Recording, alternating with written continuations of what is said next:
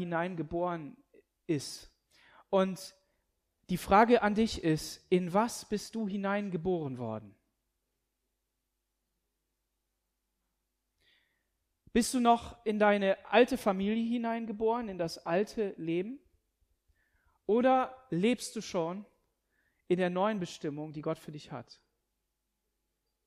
Und die Frage ist, was gibt dir die Autorität? Gibt dir die Autorität in deinem Leben, dass du Dinge gut machst, dass du sie richtig machst, dass du immer schön gehorchst und dass das alles so in Ordnung ist? Was gibt dir die Autorität? Der Ring gibt dir die Autorität.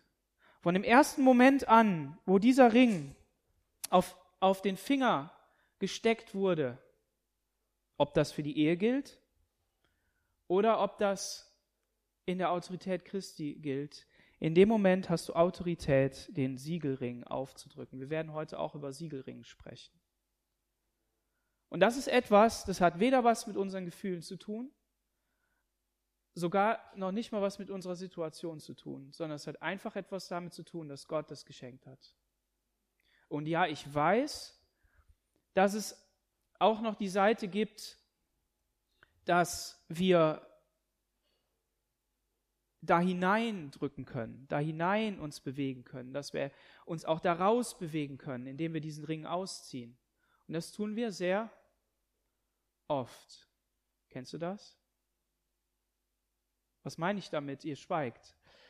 Entweder aus Betroffenheit, weil ihr darüber nachdenkt, oder weil ihr nicht wisst, was ich meine. Wann ziehen wir diesen Ring aus, Matthäa? Wenn wir stolz sind, richtig. Wann noch? Wenn wir glauben, dass wir der Ring sind, richtig. Und was noch? Was so ganz negativ ist, was du gestern allen erzählt hast?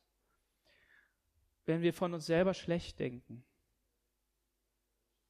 und denken, wir wären das Zentrum, dann ziehen wir diesen Siegelring aus. Aber was ist nötig, damit wir den wieder anziehen und damit wir den behalten? Wir sollen auf Jesus schauen. Halleluja. Daniel Kapitel 6. Daniel Kapitel 6, Vers 1.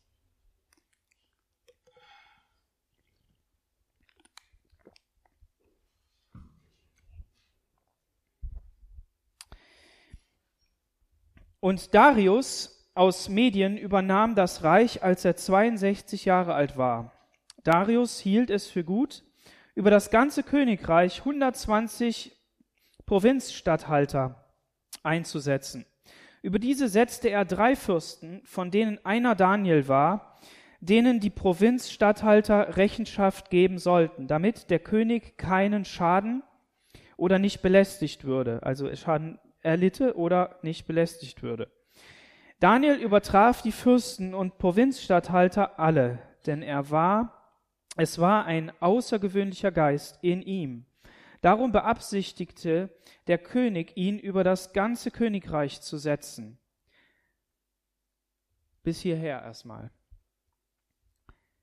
Wir haben in der letzten Predigt oder in der, im letzten Kapitel gesehen, dass eine Ära zu Ende gegangen ist. Eine Ära, des babylonischen Reiches. Die Meder und Perser standen vor den Stadttoren, sie standen sogar schon in der Stadt und der König hat ein Fest, eine Party gemacht. Hat gesagt, wir beten einfach mal unsere Götter an, wir holen auch noch die ganzen ähm, Gefäße von den anderen Göttern, vor allen Dingen hier auch von, von Israel und wir wollen nochmal so eine richtige Party machen und wollen nochmal eine richtige Ehre machen. Und das hat Gott natürlich nicht gefallen, wie auch sein ganzes Leben nicht. Und in einem Augenblick hat er ihn zu Fall gebracht, innerlich. Äußerlich schon längst, weil das war angekündigt. Das goldene Haupt, das ähm, hatte irgendwann mal die Zeit erfüllt. Es war irgendwann mal zu Ende. Das hatte Gott Daniel gegeben, das hatte Gott ähm, Nebukadnezar gegeben und gesagt, dein Reich wird irgendwann zu Ende sein. Und auch du und ich, unser Leben wird irgendwann zu Ende sein. Es wird irgendwann mal Schluss sein.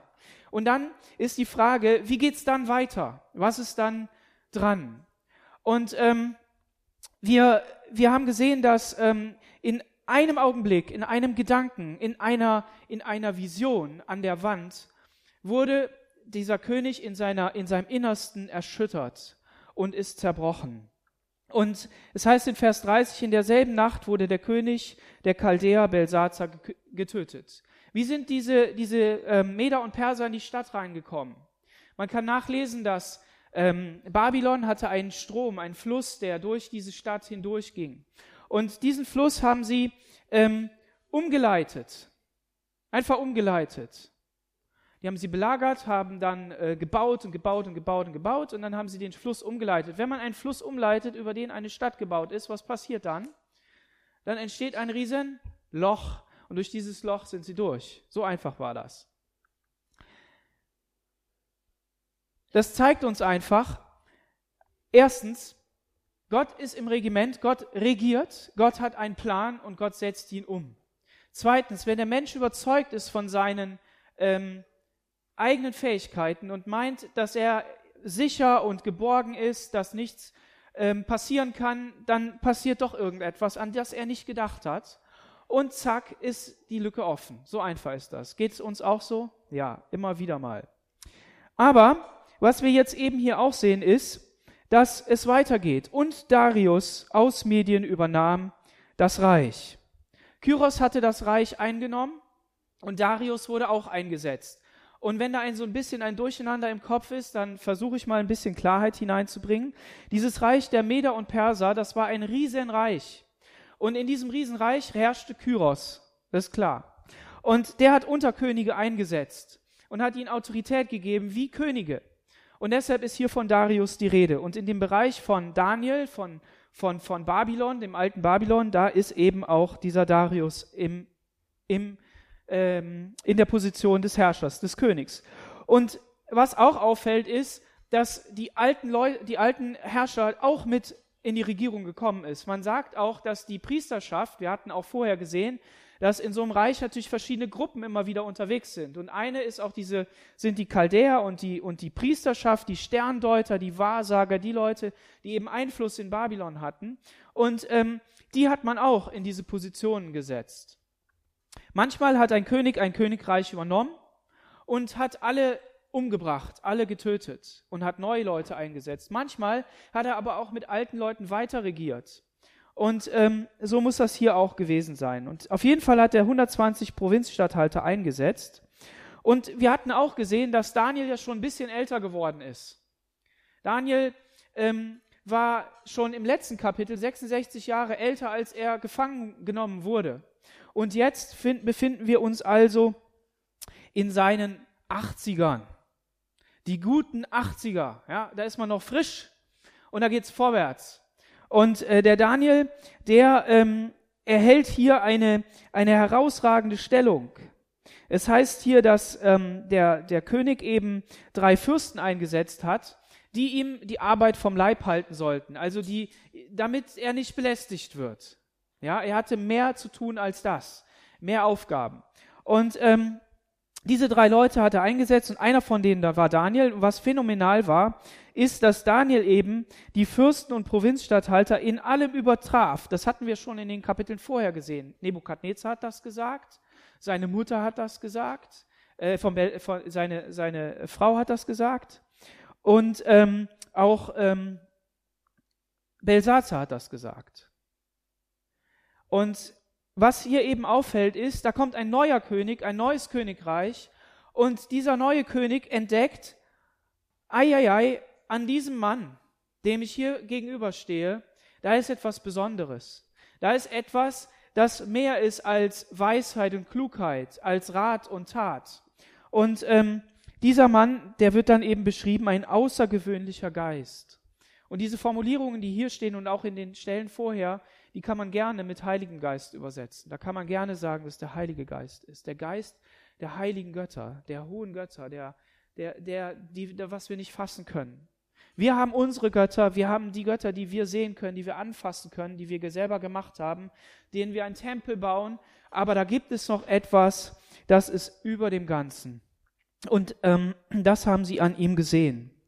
Und die Frage ist, ähm, wenn Daniel so beschrieben wird als so ausgezeichnet und so groß und wir vielleicht ein bisschen Respekt davor bekommen und sagen, ja, hey, was hat es eigentlich mit mir zu tun? Dann möchte ich hier mal versuchen, eine Antwort zu geben.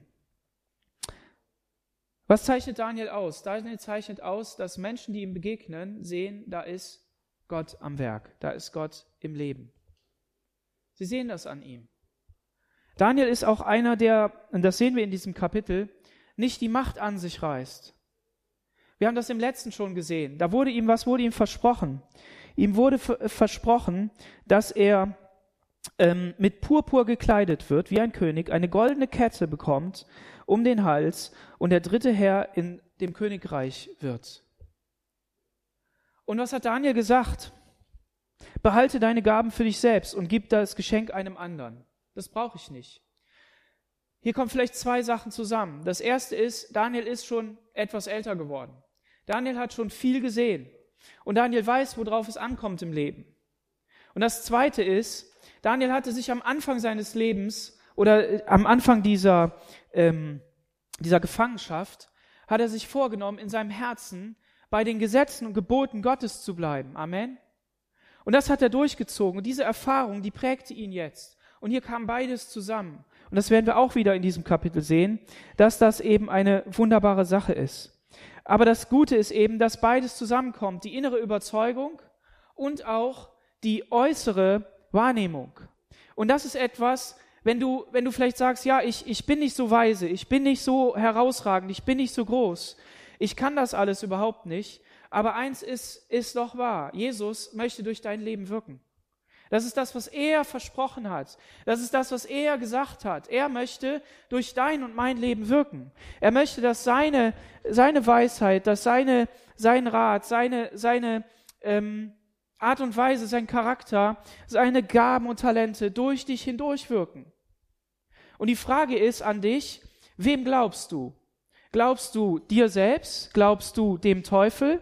Oder glaubst du Jesus Christus? Und auch hier habe ich gestern in dieser Predigt eine tolle Antwort gehört, noch nie so gehört, aber fand ich gut. Jesus steht vor dir und sagt, vielleicht heute Morgen in meiner Person, du bist ein Gotteskind, ich hab dich lieb und du sollst für mich wirken und du sollst deinen Weg mit mir gehen. Und gleich neben Jesus steht der Ankläger. Gleich neben Jesus steht derjenige, der zu dir sagt, ja weißt du denn nicht, gestern. Hast du das nicht mitbekommen, wie du heute Morgen reagiert hast? Das geht doch gar nicht. Und du stehst da und hörst die beiden Stimmen und du weißt gar nicht, wem sollst du jetzt glauben? Weil die kommen irgendwie aus einer Richtung. Aber eins ist klar, der Heilige Geist ist ein Geist, der tröstet, ein Geist, der ermutigt, ein Geist der Korrektur, ja, aber nicht der dich niedermacht. Gott ruft dich bei deinem Namen und der Teufel ruft dich bei deiner Sünde.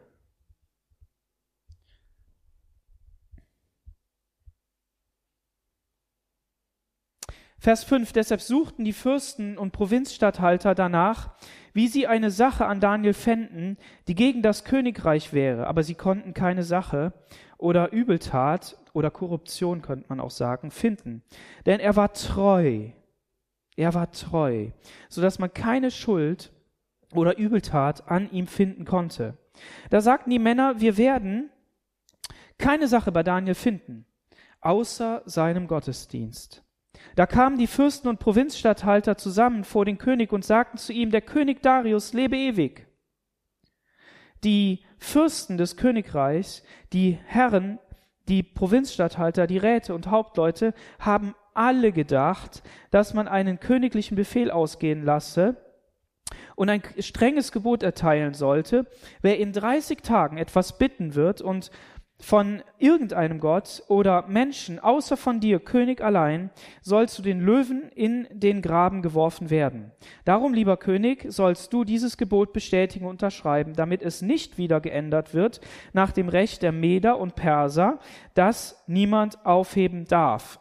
Vers 10. Also unterschrieb der König Darius. Hat Daniel sich das Leben als Sklave, als sogar als Herrscher in einem fremden Königreich gewünscht? Hat er sich das gewünscht unter einem bösen und schrecklichen König zu dienen.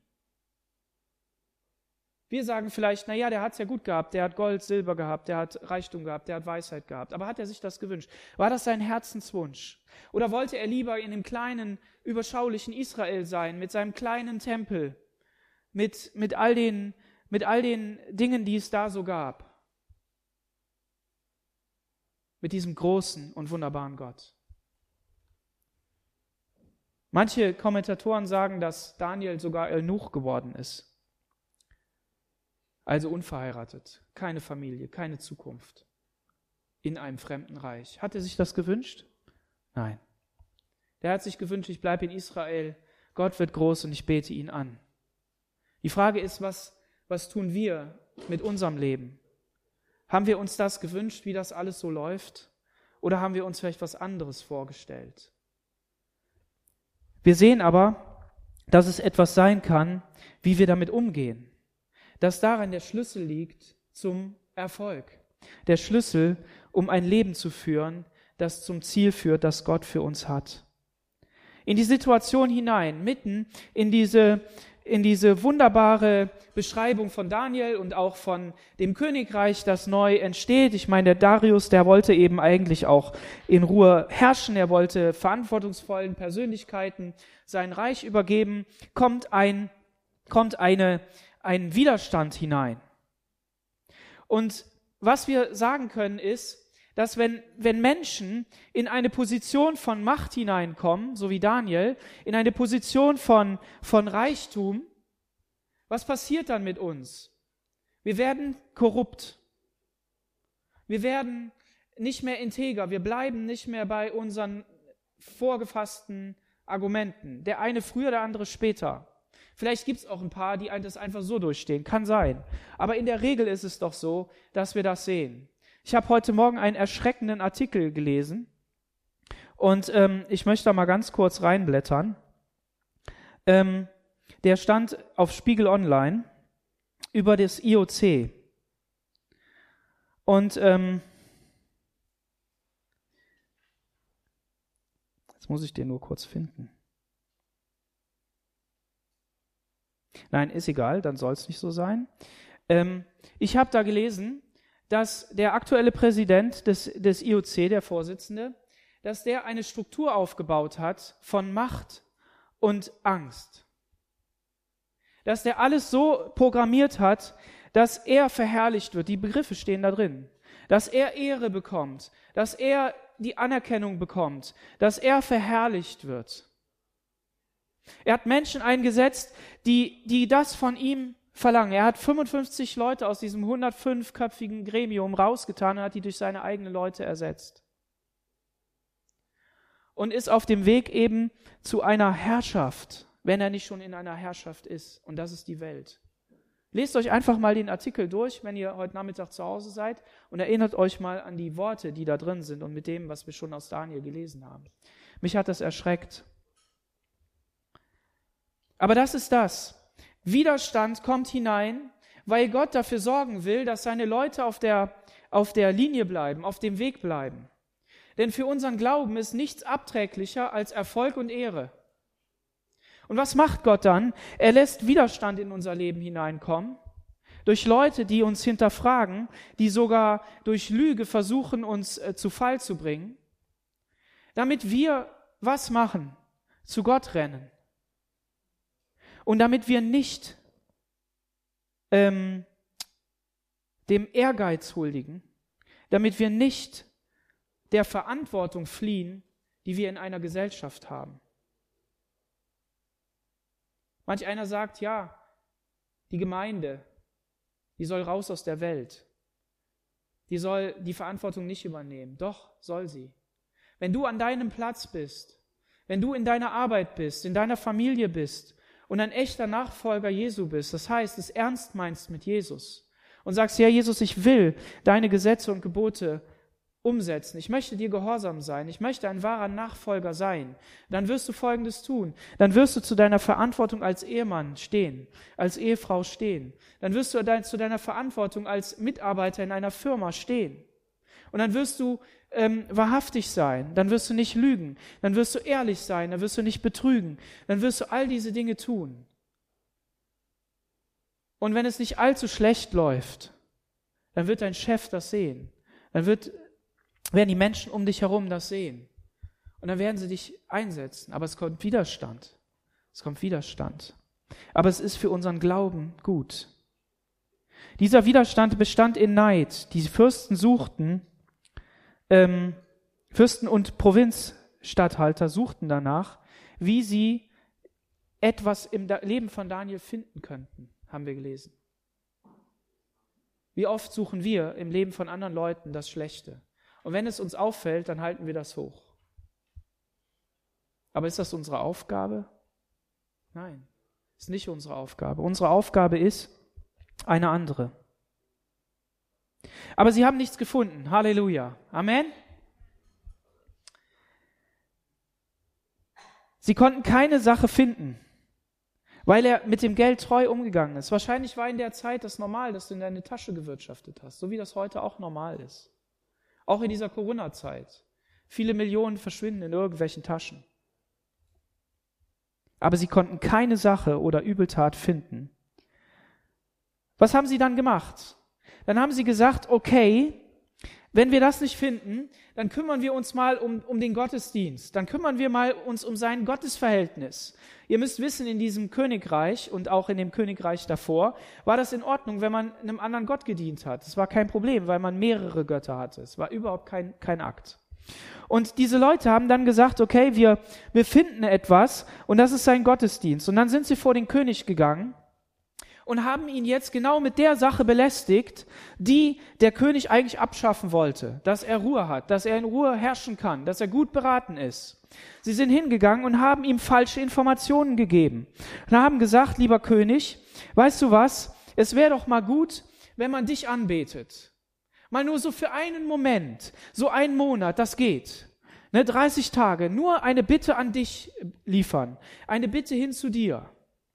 Und ähm, dann hat der König sich gedacht, ja, das wäre doch gut. Es läuft gerade so gut, wir haben die hier eingenommen, unser, unser Königreich läuft und blüht und ist alles so toll und außerdem habe ich ja Daniel und es passt und der macht das hier alles und, und, und mir geht's doch gut. Und dann kommen diese Leute und, und, und sagen ihm eben genau ihr Anliegen.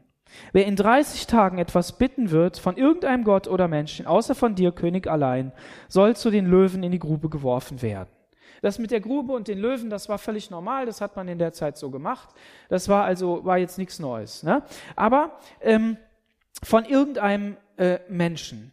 Vielleicht hat er sich die Ägypter angeguckt, vielleicht hat er sich irgendwelche anderen äh, Königreiche angeguckt und gesagt, ja, ähm, mal so sein wie die, das wär's. Ne? Vielleicht hat er das so im Herzen gehabt. Aber gut.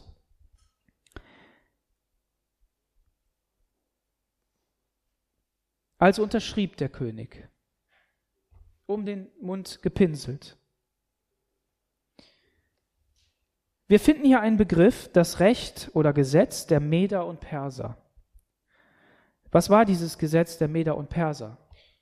Es war eigentlich ein Hilfsmittel, um Könige nicht, um Königen nicht absolute Macht zu geben. Absolute Macht heißt, zu tun und zu lassen, was sie wollten. Zu sagen, ich mache, ich entscheide heute so und morgen so. Ich erlasse heute Gesetze und morgen wieder andere. Also hat man gesagt, da ist ein Gesetz und dieses Gesetz gilt auch für Könige und ähm, die müssen sich dran halten. Wenn es einmal aufgeschrieben ist, dann muss sich dran gehalten werden. Und wir finden hier etwas, dass sie genau darauf hindeuten und sagen, dieses Recht der Meder und Perser darf niemand aufheben. Sagen ihm nicht und du auch nicht. Natürlich weiß er das. Aber hier liegt genau die Krux. Der König bindet sich an sein Gesetz und kommt hinterher nicht mehr raus. Dieses Gesetz der Meder und Perser steht für das Wort Gottes. Das Wort Gottes ist das einzige, was unumstößlich ist. Und jede menschliche, menschliches Konstrukt, wie diese, äh, wie dieses Gesetz der Meder und Perser. Also es ist nicht das Wort Gottes, nicht, dass mir das jetzt einer falsch auslegt sondern es ist nur ein Hinweis darauf. Ist eine, ist eine Krücke, die zerbricht, ist ein Irrweg, der falsch läuft. Denn der Einzige, der, der ein Gesetz erlassen kann, das für immer gilt, ist Gott allein. Amen. Und so ist sein Wort von A bis Z, von vorne bis hinten, von der Bibel von ganz links bis ganz rechts oder in eurer Bibel im, im Persischen von, äh, von, von rechts nach links oder im Hebräischen. Nur dieses Wort gilt für alle Zeit. Anna hat das so wunderbar eingeleitet mit den Prophetien. Wir kommen in Kapitel 8, kommen wir auch zu einem prophetischen Kapitel. Und das ist richtig genial, wie viele Prophetien sich da erfüllen. Gott steht zu seinem Wort und er erfüllt jede Prophetie, er erfüllt jede Verheißung und er möchte, dass das in unserem Leben auch geschieht.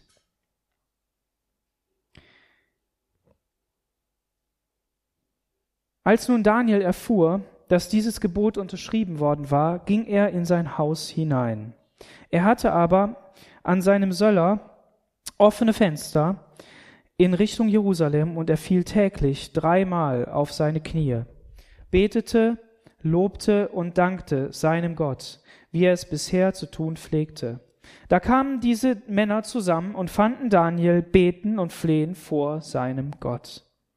Und sie traten herzu und redeten mit dem König über das königliche Gebot, Herr König, hast du nicht ein Gebot unterschrieben, dass wer 30 Tage etwas bitten würde von irgendeinem Gott oder Menschen, außer von dir, König allein, er zu den Löwen in den Graben geworfen werden solle?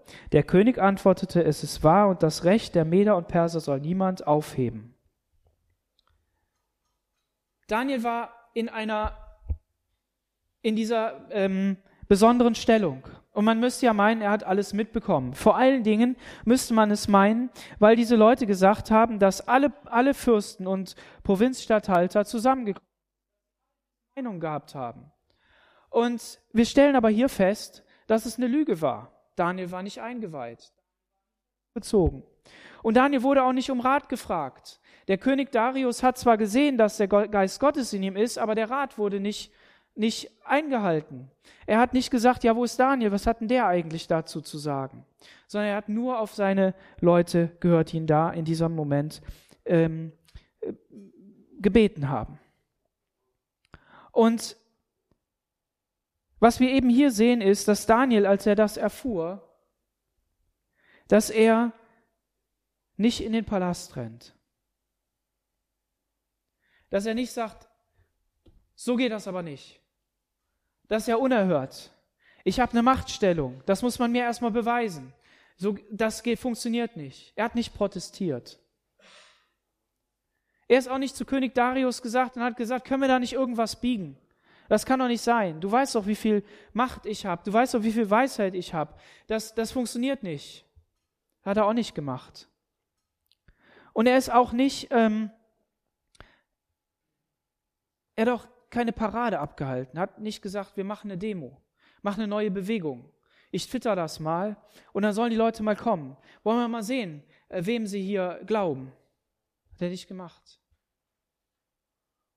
Er hat doch nicht Wut verspürt in seinem, in seinem Herzen. Er hat doch nicht Groll äh, verspürt, sondern als nun Daniel erfuhr, dass dieses Gebot unterschrieben worden war, ging er in sein Haus hinein. Er ging nach Hause.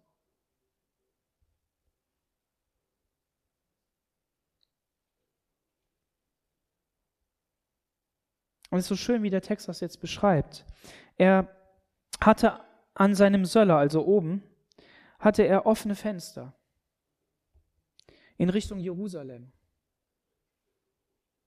Er hat einen Raum eingerichtet, wo er gebetet hat. Er hat einen Raum eingerichtet, der eine bestimmte Ausrichtung hatte der offene Fenster hatte nach Jerusalem, der das, was König Salomo in seinem Gebet, in der Einweihung des Tempels gesagt hat, was sie tun sollten, immer nach Jerusalem schauen und blicken und beten. Nicht wegen, wegen der Richtung, nicht weil die Richtung irgendwie wichtig wäre, sondern weil sie dich daran erinnert, wer da Gott ist, wer, wer der Herrscher ist, wer der wahre Gott ist. Das ist der Geist, in dem das geschieht.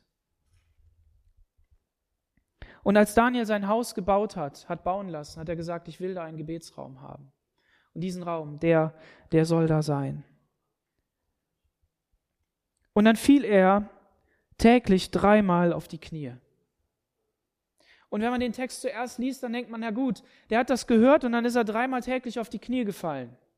Ist ja klar, da war eine Drucksituation, da war Stress, da war einfach ähm, diese Übermacht, das war bedrohlich, das war, das war ja wieder lebensbedrohlich. Vielleicht hat er sich daran erinnert, wie es, wie es war, als er den Traum auslegen sollte und ähm, ähm, oder das Bild auslegen sollte und dass jeder, der das nicht konnte, dass er dann umgebracht werden sollte. Richtig? Erinnern wir uns? Aber nein, der Text geht weiter. Er betete, lobte und dankte seinem Gott, seinem Gott. Seinem Gott. Nicht dem Gott Israels, nicht dem allgemeinen Gott, sondern er dankte seinem Gott. Und jetzt kommt's, wie er es bisher zu tun pflegte. Okay, vielleicht habt ihr eine andere Übersetzung, es steht andersrum drin. Aber als ich das gelesen habe, habe ich diese Betonung gesehen. Daniel hat Gott Tag gesucht, als er Stress sondern Daniel hat Gott immer dreimal am Tag gesucht und gebetet. Und die Frage an uns ist, wie gehen wir damit um? Wie, wie haben wir das im Leben? Sind wir noch am Kämpfen, dass wir einen Ort haben, wo wir Gott anbeten? Kann sein. Mach dich nicht fertig darüber. Lass dich nicht abhalten. Gib nicht auf, sondern versuch dir einen Ort einzurichten. Das kann ein Zimmer sein. Das kann eine Ecke sein. Das kann ein Stuhl sein. Das kann irgendeine Situation sein. Aber es kann auch einfach ein Ort am Tag sein. Es kann eine, eine Zeit am Tag sein, wo du Gott suchst. Natürlich wissen wir, dass wir jetzt im Neuen Testament sind und dass der Geist Gottes in uns betet und arbeitet und, und redet und, und dass, wir, dass wir Gott immer und überall anbeten können und dass wir keinen Ort brauchen, um Gott anzubeten. Ja. Aber was wir hier von Daniel lernen dürfen, ist, dass dieser Mann in seinen über 80 Jahren etwas gelernt hat, nämlich zu sehen, ich habe meinen Gott. Und das ist der König, in dessen Audienzraum ich trete, in dessen Thronsaal ich komme, wenn ich ein Problem habe und vor dem ich meine Knie beuge und den ich anbete.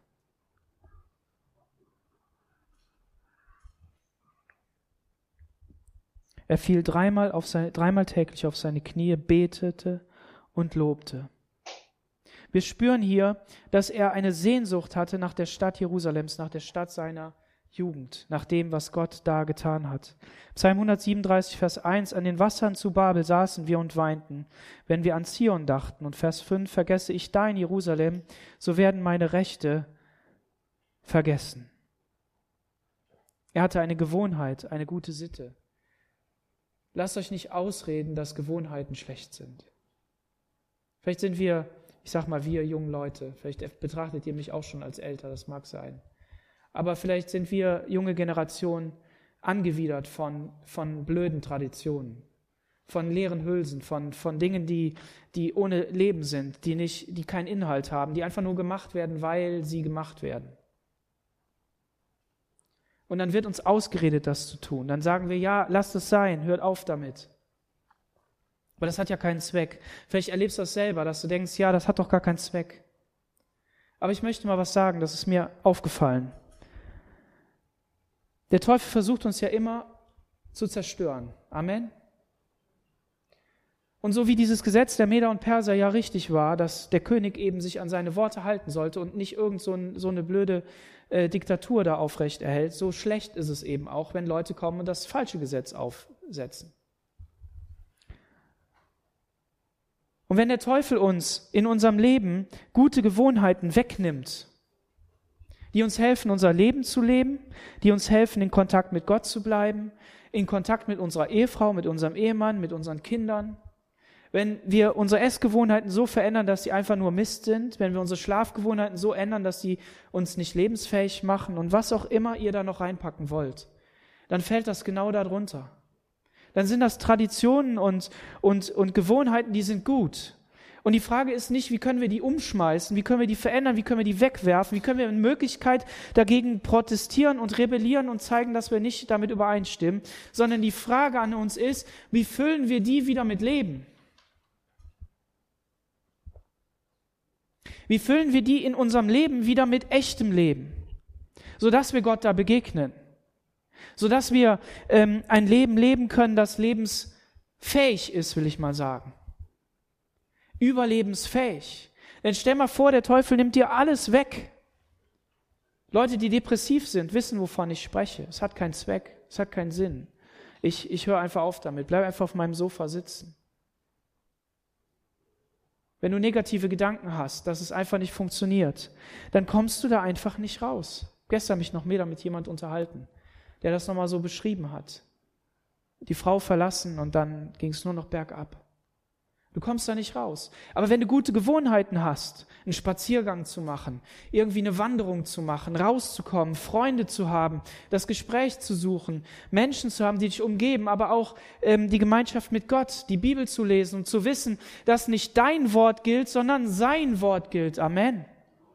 Ich habe heute Morgen einen Artikel hier im Glaube, Hoffnung, Liebe gelesen. Das lag da bei uns auf dem Tisch. Und da stand ähm, äh, in dem, in dem ähm, Heft von diesem Jahr, Nummer eins. Da stand über Vertrauen und Glauben, stand ein Artikel von Horst Krüger. Und Glaube und Vertrauen bedeutet in der Bibel nicht, dass ich mir wünsche, dass es geschieht oder dass ich davon, dass ich mir das sozusagen irgendwie so, so da herbei wünsche. Das bedeutet nicht Vertrauen, das bedeutet auch Glauben nicht sondern der Glaube ist wirklich etwas, dass ich davon überzeugt bin, dass Gottes Wort wahr ist, so wie Anna das gesagt hat mit den Prophetien.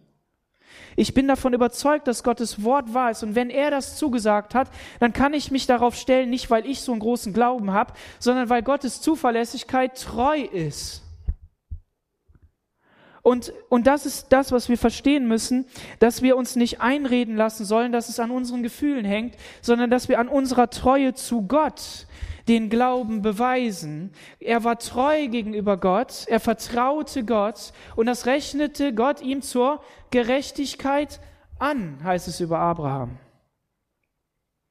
Ihr könnt das ja selber nochmal nachlesen. Wer den Artikel nicht hat, schreibt mich an, ich gebe dir eine Kopie. Schreib's jetzt, nimm WhatsApp, schreib mir. Ähm, und das ist, das ist das, was wir hier auch sehen.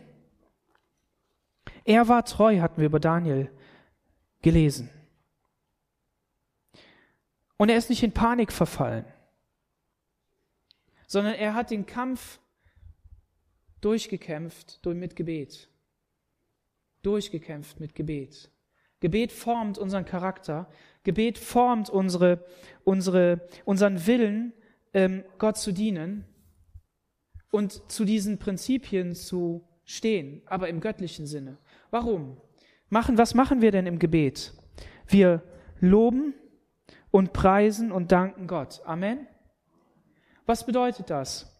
Wir lesen hier auch, und darüber bin ich auch froh in Vers 12, sie fanden Daniel beten und flehen. Von Daniel selbst heißt es, er betete, lobte und dankte seinem Gott, aber sie fanden Daniel betend und flehen. Ich glaube, dass das zwei Dinge sind, die wir verstehen müssen, die aber fundamental wichtig sind. Wenn wir beten, dann beten wir nicht, ach Herr, erfüll uns doch dies und erfüll uns doch das und hilf doch das, das und lass doch dies so und so sein, sondern wir loben und preisen Gott und aus der Zuversicht dieses Glaubens, aus der Zuversicht, dass Gott zu seinem Wort steht und dass er dir zugesagt hat, dass er dich retten wird und dass du sein Kind bist und dass du auch vielleicht persönliche Prophetie bekommen hast und der dich an sein Ende führt, führt dich das in eine Dankbarkeit hinein, dass du, wenn du dann Anliegen hast, zum Beispiel, dass dieses Königreich nicht korrumpiert wird, dass er nicht untergeht, dass er, dass er ans Ende kommt, kommt er in ein Flehen und ein Beten hinein, das aber aus einer Glaubensstärke herauskommt und nicht aus einem Verzagtsein. Und das bedeutet nicht, dass er sich hätte hier selber überreden müssen sondern das bedeutet einfach, dass er Gott so intensiv gesucht hat, dass er, dass er Gott gelobt und gepriesen hat. Das haben wir heute auch gemerkt im Lobpreis. Wenn wir Gott loben und preisen, bekommen wir eine Glaubensperspektive. Es heißt im Neuen Testament heißt es, dass er uns in den vorbereiteten Werken laufen lassen will. Amen. Gott hat Werke für dich vorbereitet. Und es geht jetzt nicht so sehr darum, dass du im Gebet Gott überredest, dass er das so tut, wie du haben willst sondern es geht im Gebet darum, dass du dich so veränderst, wie er es haben möchte. Und das jetzt auch nicht schicksalsmäßig. Horst schreibt das in seinem Artikel. Das bedeutet nicht, dass Gott ja nicht auf deine Wünsche eingeht, sondern Gott meint es gut mit dir und deshalb ändert er auch Dinge, die du so haben willst. Aber vielleicht kommt der Gedanke ja in ganz im Ursprung einfach aus dem Herzen Gottes. Amen.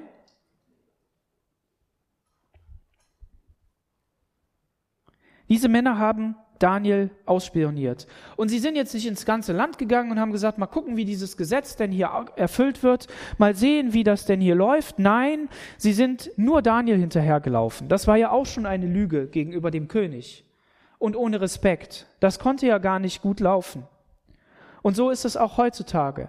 Manche Gesetze sind aufgestellt, nur um einzelne Leute, nur um hinter einzelnen Leuten herzulaufen. Und wenn sie nicht deshalb aufgestellt sind, so werden sie in der Presse nur so dargestellt. Ist euch das auch schon mal aufgefallen?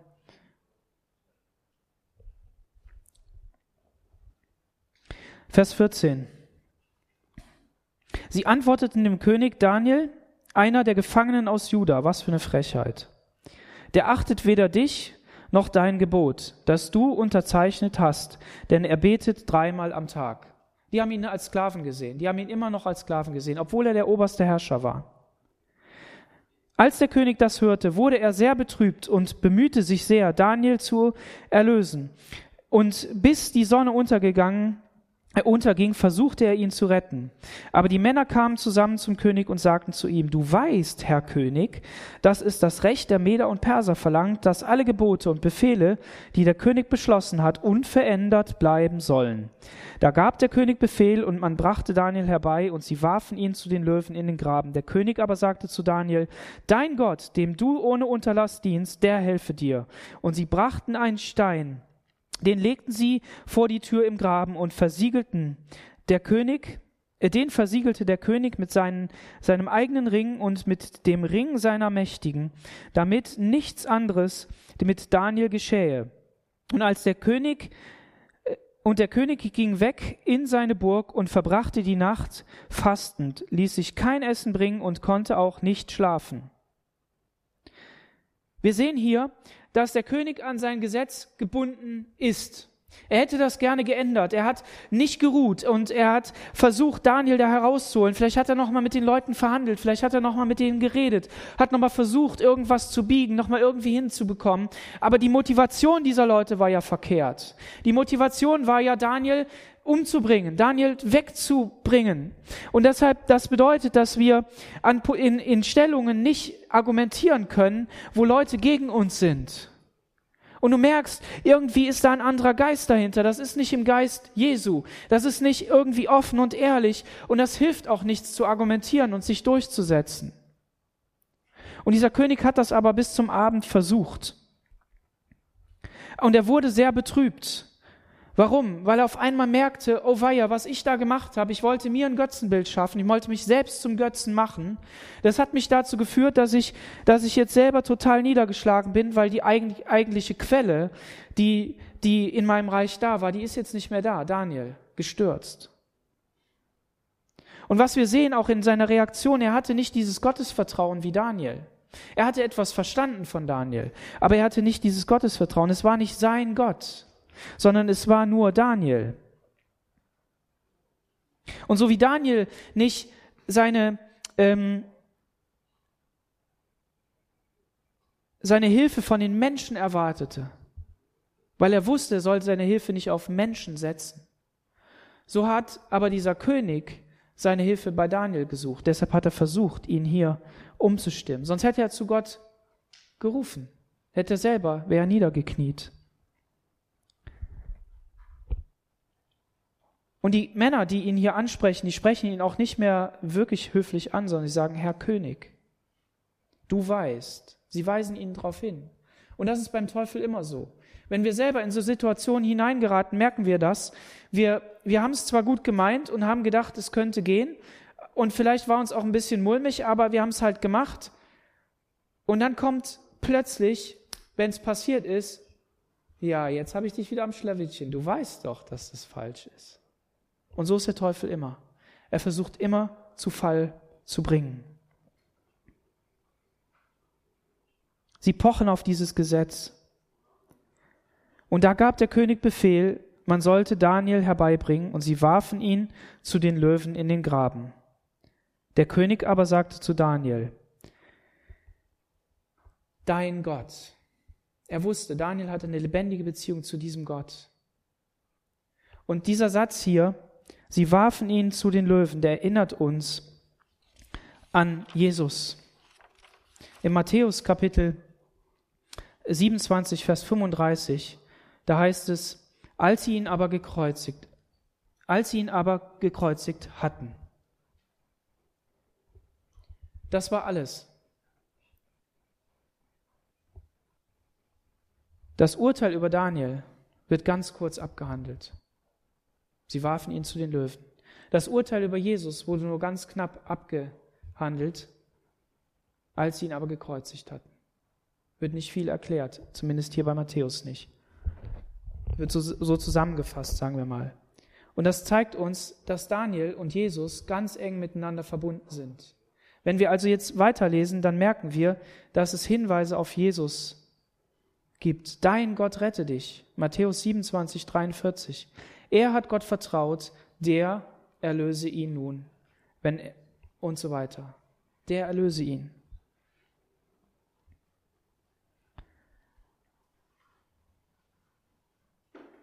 Sie brachten einen Stein her und man nahm einen Stein und verschloss das Grab. Und man legte ähm, ihn vor den, vor den Graben, versiegelte der König mit seinem Ring und den Mächtigen. Also der König hatte nicht absolute Macht, sondern er brauchte immer noch seine Mächtigen. Man versiegelte das. Auch bei Jesus versiegelte man den Stein, damit seine Jünger nicht kommen und ihn rausklauen. Und hier ist es Darius, der das versiegelt, damit diese Typen nicht kommen und ihn noch umbringen.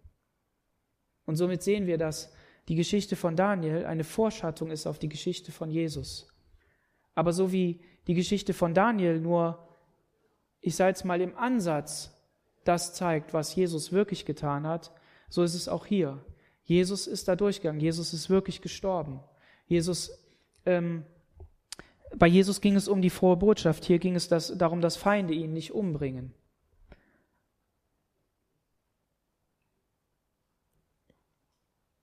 damit nichts anderes mit Daniel geschähe. Und der König ging weg in seine Burg und verbrachte die Nacht fastend. Der hat auch gefastet. Der hat auch gesagt, ja, ich will, will nichts mehr tun. Hast du das auch? Du hast eine, eine Sache falsch gemacht, das ist schiefgegangen und du sagst ja, jetzt mache ich das nicht mehr, jetzt, jetzt heilige ich mich, jetzt, jetzt, jetzt, jetzt tue ich das alles weg, du schmeißt all die Sachen weg, du, du, du räumst sie auf, du, du putzt deine Wohnung, wenn es vorher durcheinander gelassen hast, du, du versuchst wieder, wieder in Ordnung zu kommen. Das ist menschliche Anstrengung, das ist alles menschliche Religion, das ist alles das, was wir selber machen können. Das führt uns zu nichts, damit können wir nichts erfüllen. Das Einzige, was uns hilft, ist, wirklich zu Jesus zu laufen und mit ihm in Kontakt zu kommen, mit ihm zu sprechen und zu sagen, Jesus, du musst es machen. Und dann, in der Morgendämmerung, als der Tag anbrach, stand der König auf und ging schnell zum Graben, wo die Löwen waren. Als der Morgen anbrach, rannten die Frauen zum Grab. Amen. Und haben nach Jesus gesucht. Als er zum Graben kam, rief er, Daniel mit kläglicher Stimme. Mit kläglicher Stimme. Aber nicht mit kläglicher Stimme ähm, im, im, ja, wie soll man sagen, ähm, mit Wut oder, mit, äh, oder so, sondern mit, mit schmerzerfüllter Stimme. Er hatte Mitleid mit Daniel. Er hatte Daniel lieb. Und der König sagte zu Daniel, Daniel, du Knecht des lebendigen Gottes, hat dich denn dein Gott, dem du ohne Unterlass dienst, vor den Löwen retten können? Hat er jetzt Daniel beobachtet, wie der da in der Löwengrube war?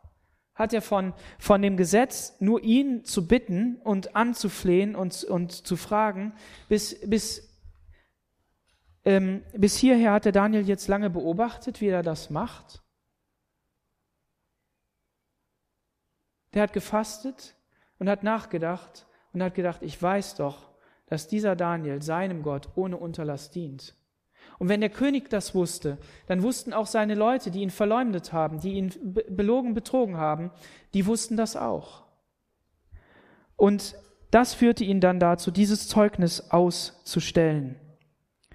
Die Leute und die Menschen wissen, wenn du Jesus nachfolgst.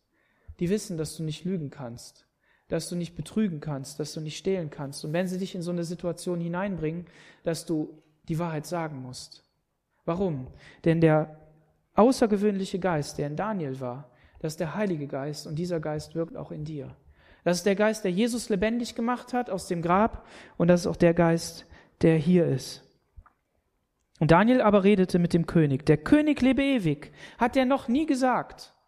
Hat er noch nie gesagt. Aber hier sagt er das. Der König lebe ewig. Mein Gott hat seinen Engel gesandt, der den Löwen den Rachen zugehalten hat, sodass sie mir kein Leid getan haben, denn vor ihm bin ich unschuldig erfunden. So habe ich auch gegen dich, Herr König, nichts getan. Da wurde der König sehr froh und ließ Daniel aus dem Graben ziehen. Und sie zogen Daniel aus dem Graben und man fand keine Verletzung an ihm, denn er hatte seinem Gott vertraut. Halleluja. Der König redet zu Daniel aufgeregt, in, in Anspannung. Und Daniel, ich stell's mir so vor, der sitzt da drin und krault dem Löwen den Bart. Wir waren gestern auf dieser Feier und da waren so schöne Hunde. Die waren, der eine war so riesig und der andere war so klein. Und dieser riesige Hund, der sah so süß aus, ehrlich. Der hat so knuffig geschaut und immer die Tatze gegeben und wunderbar, total schön, so ein Tier. Stell mal vor, so ein Löwe, der ist so friedlich. Wisst ihr, warum die Löwen so friedlich waren? Ich habe das in der Predigt gehört, fand ich total super. Da schreibt ein Kommentator, sagt er. Daniel ist in die Löwengrube gekommen. Und als er da eingetreten ist, schritt ein anderer König, ein anderer Löwe neben ihm, der Löwe von Juda.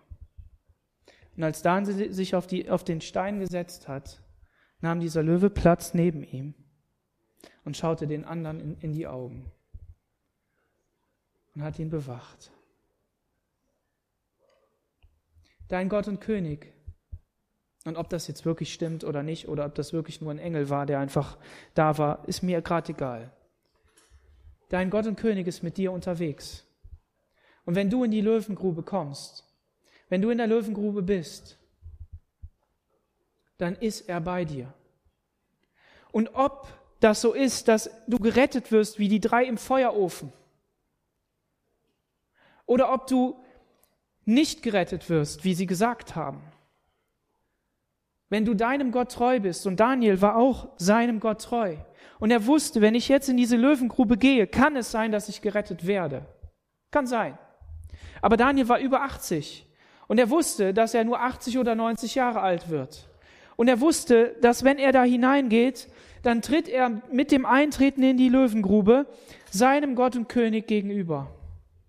Entweder zerfleischt unter den, unter den ähm, Löwen oder gerettet, wie es in seinem Fall passiert ist. Und wie viele unserer eigenen Geschwister, Brüder und Schwestern, Menschen, die denselben Geist in sich trugen, die auch Jesus nachgefolgt sind, sind in die Löwengrube gegangen und Jesus ist mit ihnen gegangen aber sie sind zerfetzt worden und zerfleischt worden von den, von den ähm, Löwen. Amen.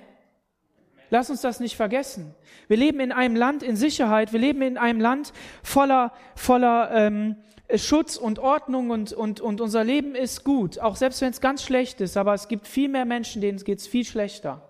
Und auch unser, unser Glauben, Glaubensleben ist vielleicht attackiert durch eigene Sachen, aber vielleicht auch wirklich durch einen bösen Ehemann, eine böse Ehefrau, böse Arbeitskollegen, was weiß ich was. Ich, ähm, viele eurer Situationen sind mir jetzt gar nicht vor Augen, aber ich weiß, dass es so ist. Aber eins ist klar, wenn wir leiden, wenn wir, wenn wir auch nicht wirklich durchkommen, wenn wir denken, wir scheitern, weil, weil, weil es sich eben nicht verbessert, weil der Stein nicht weggerollt wird und das Tageslicht kommt wieder raus und wir, wir können einfach rausgehen, so wie Daniel. So steht Daniel trotzdem als Vorbote für all die Tausend und Millionen von Christen, die, die gefoltert wurden, die in der Löwengrube umgekommen sind. Aber das ändert ja nichts an unserem Glauben, das ändert ja nichts an Gottes Treue, sondern Gottes Treue ist bei uns und Gottes Treue führt uns ans Ziel und das Ziel heißt das himmlische Jerusalem. Amen. Das Ziel heißt, eines Tages bei ihm zu sein und in ihnen Wahrheit und ohne Maske anzubeten. Aber hier meine ich nicht diese Maske, die wir uns vortun, sondern die Lebensmaske, die wir tragen. Vielleicht hilft uns die Corona-Maske, einfach mal darüber nachzudenken, wo haben wir denn wirklich Masken in unserem Leben und die fallen zu lassen. Bevor ich jetzt zum Schluss komme. Daniels Rettung war nicht durch Werke, sondern durch Glauben. Amen. Und im Hebräer 11, Vers 33, da heißt es, diese haben durch den Glauben Königreiche bezwungen, Löwen den Rachen gestopft und Feuerkraft gelöscht. Und so wie Daniel aus dieser Löwengrube herauskommt. Wir lesen mal weiter. Da ließ der König die Männer, die Daniel verklagt hatten, herbeibringen und zu den Löwen in die Grube werfen, mit ihren Kindern und Frauen. Und das ist leider was, das lesen wir den Kindern nie vor, wenn wir die Daniel-Geschichte lesen. Gut, vielleicht ist es auch besser, dann können sie besser schlafen.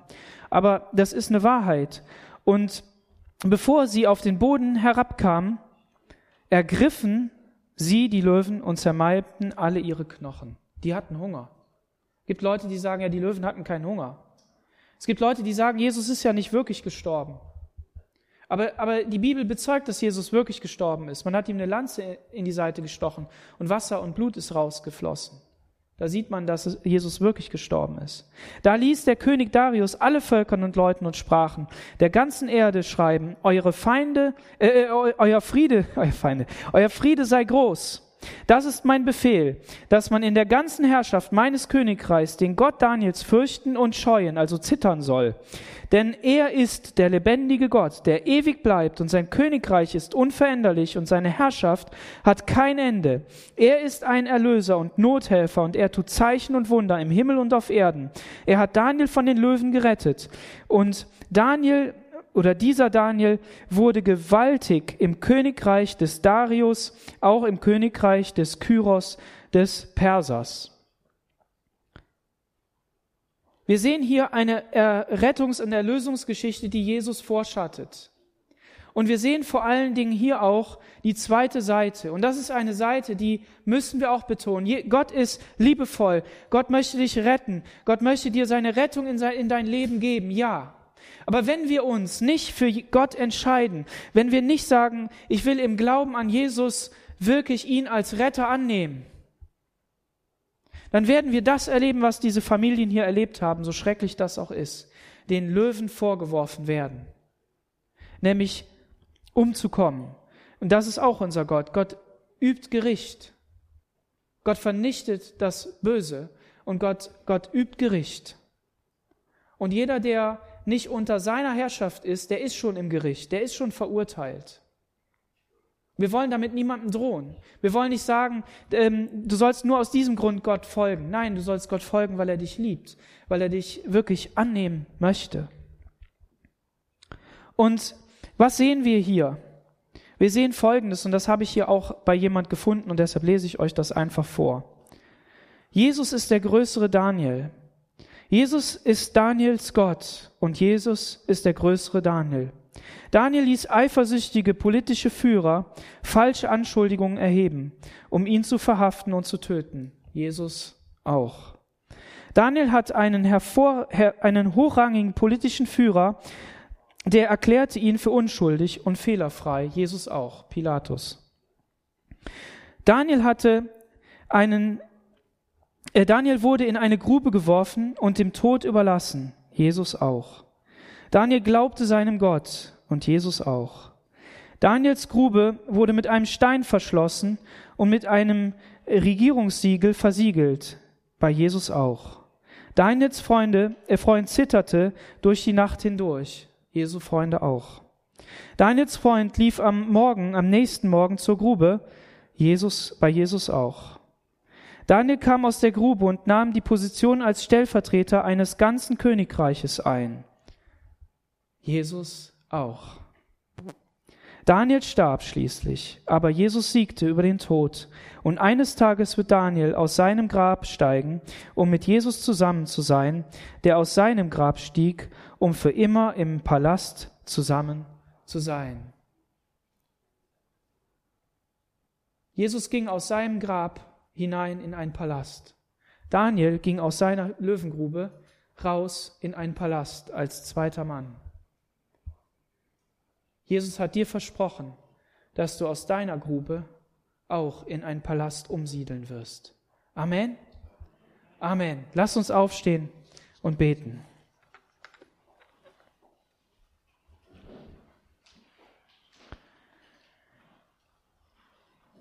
Herr Jesus, wir danken dir, dass wir dich auf unserer Seite haben, dass du der Löwe von Juda bist, der mit in unserer Löwengrube ist.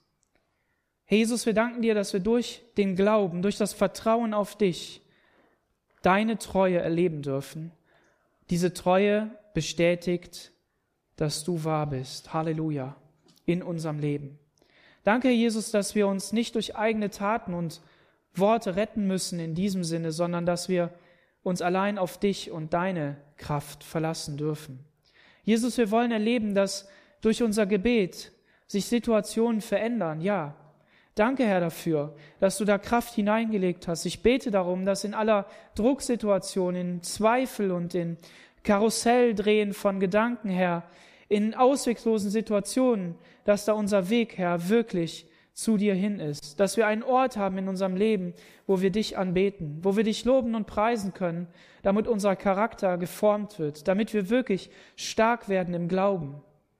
Herr Jesus, ich bete für meine Geschwister, dass du ihnen klar machst, wo sie arbeiten sollen, Herr, wo sie den nächsten Schritt machen können, wo sie ansetzen können. Denn der Weg und die Nachfolge ist eben ein Weg und eine Nachfolge dir nach, Herr Jesus. Und es ist nicht einmal das zu verstehen und dann immer es umzusetzen, sondern es sind Schritte, es sind kleine Schritte. Und so danke ich dir, dass Daniel uns ein Vorbild darin sein kann, was du in unserem Leben tun willst. Und ich bete für jeden Einzelnen, dass du wirklich mächtig kommst und deine Kraft hineinfließen lässt in unser Leben. Und damit wir dir dienen können. Vor allen Dingen, dass wir Männer und Frauen sein können, die stehen bleiben, Herr. Und dass wir nicht zweifeln. In Jesu Namen. Amen.